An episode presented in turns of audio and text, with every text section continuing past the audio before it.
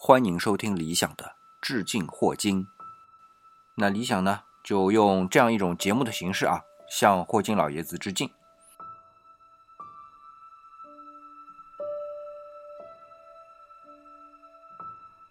上次啊，我们通过两期的时间啊，把第八章宇宙的起源和命运呢，终于是说完了。那上次结束的时候也说到啊，这一章呢也是非常烧脑的，叫时间箭头啊。不过好在啊，这里边有一些概念啊，在之前我们都讲过了，比如说熵，比如说虚时间，比如说热力学第二定律、广义相对论、基本力啊，这些都已经聊过之后呢，这一章可能容易理解了啊。反正理想呢，尽可能把这一章中间的主要内容跟大家来聊一下。那这一章啊，既然说到时间的箭头，其实霍金呢就讲到三个时间。一个是宇宙时间啊，这是霍金在研究的东西；另外一个呢，就是热力学的时间，哎，这是我们现在最常用的一个时间。为什么常用？我待会儿再说啊。另外一个就是我们感受最深的一个时间，就是心理学时间。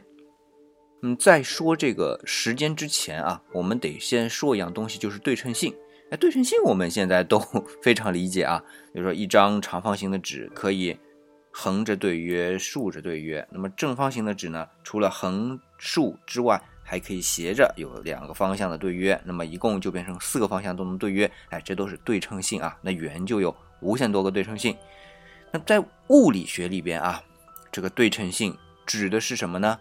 啊，在物理学里面，对称性有三样东西，叫做 C、P 和 T 啊，而且是联合作用的。什么呢？就是。粒子和反粒子对称，也就是说，我们以前说过的啊，粒子和反粒子碰撞之后湮灭，形成能量。那么有多少的反粒子，就有多少的正粒子，哎，这就是粒子，那就是 C 对称。那么 P 对称是什么呢？就是镜像对称，也就是类似说我们的左手和右手啊，我任何一个东西一 P 二，哎，它的都是镜像对称的。那 T 是什么呢？Time 对吧？反正。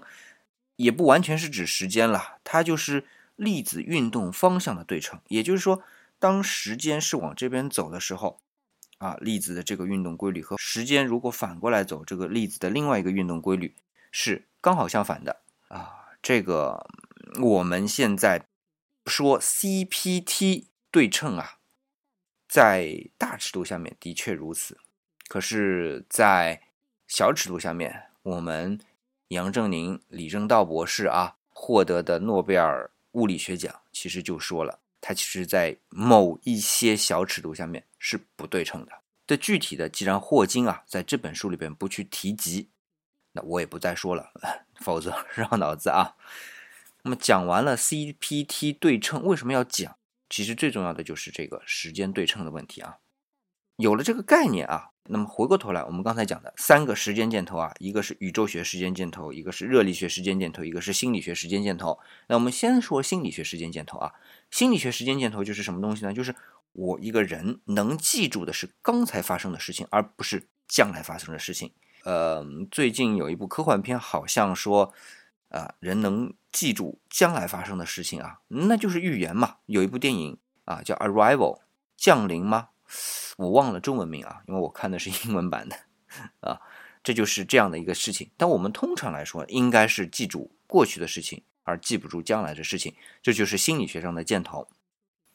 那热力学上的箭头呢，就是说随着时间的一个方向前进，热力学上它的熵啊，我们以前说过了，它的混乱程度啊是增加的啊，这就是热力学的时间箭头。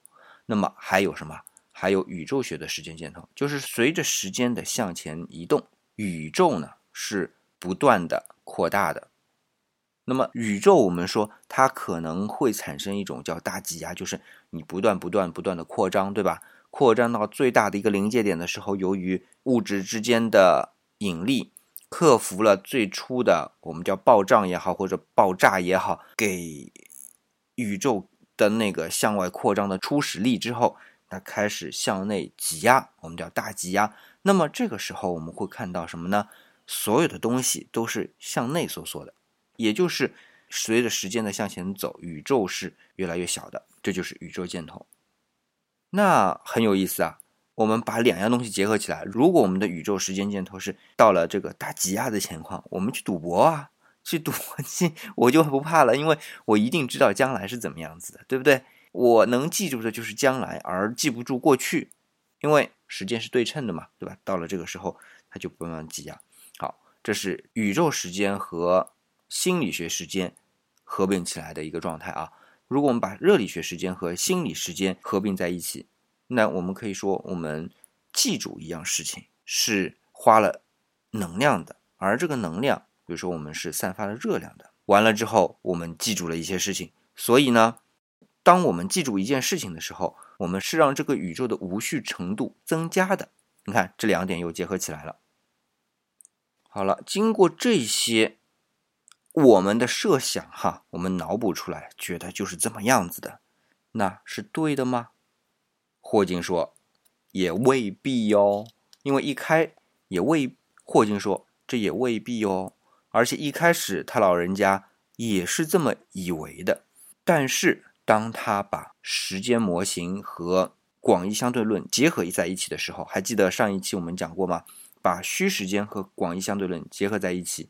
事情就变得不是那样了。我指的是宇宙时间啊。我们上两期说过的啊，新暴胀模型，如果根据爱因斯坦的广义相对论把虚时间带进去，就说明它在初期啊，宇宙的初期，它的时间是像一个什么地球对吧？南极点，然后一个暴胀。也就是说，当它的时间过去一点点的时候，它的体积扩大的非常大啊，这个就叫暴胀。那上一次霍金给我们举的一个例子就是地球的北极和南极，对吧？因为它是对称的嘛。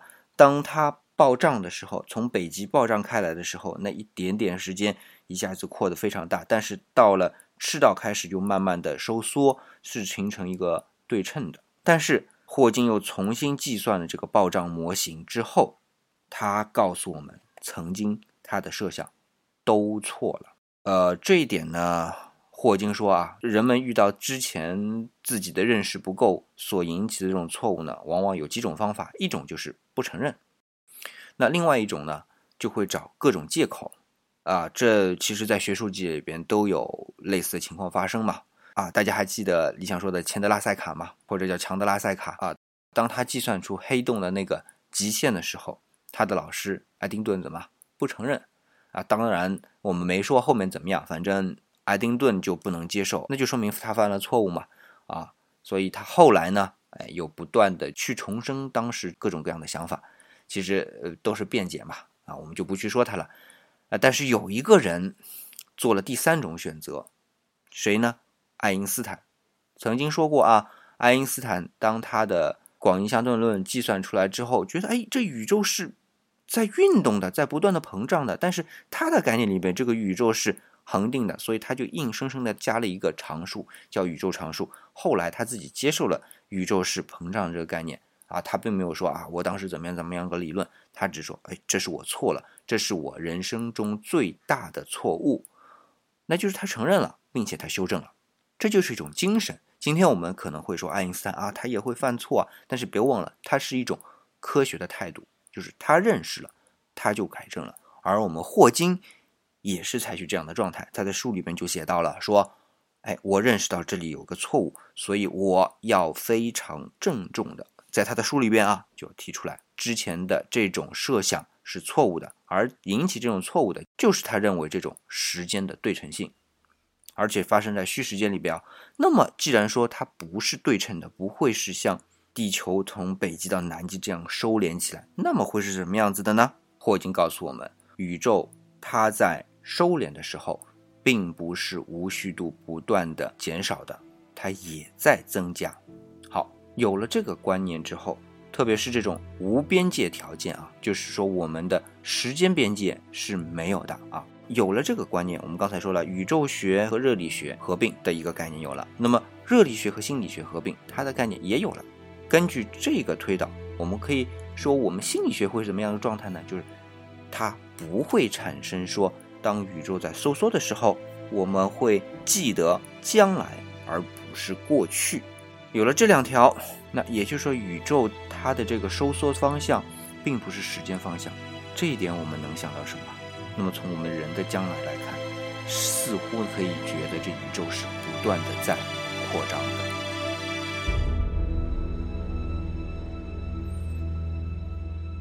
啊，这一章呢，我们把这些时间箭头的方向给说了一下。